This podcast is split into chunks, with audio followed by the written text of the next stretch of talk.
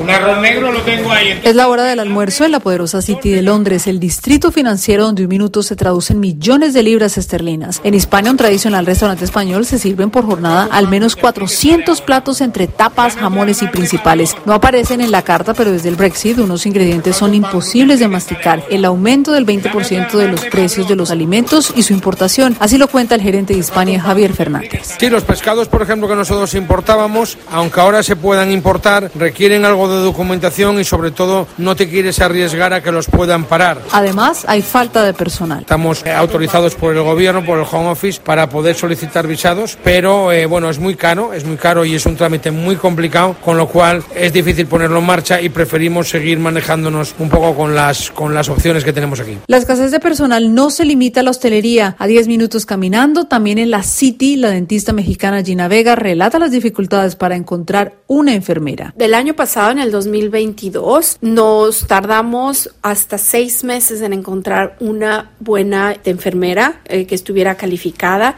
y ahora, por ejemplo, una de nuestras enfermeras eh, decidió cambiar su, su profesión y hemos estado buscando a alguien por tres meses y no hemos tenido suerte.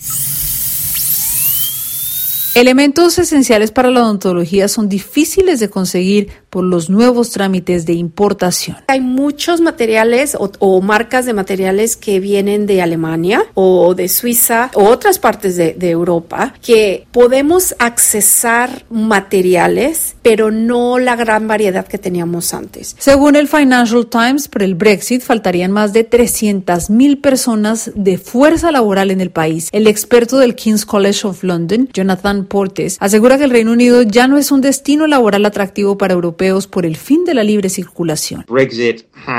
El Brexit hasta cierto punto ha empeorado las cosas. Debido al aumento de las barreras comerciales, el comercio del Reino Unido, tanto las importaciones como las exportaciones, han sufrido. Es probable que el Brexit haya hecho subir un poco la inflación y también esté contribuyendo a la escasez de mano de obra.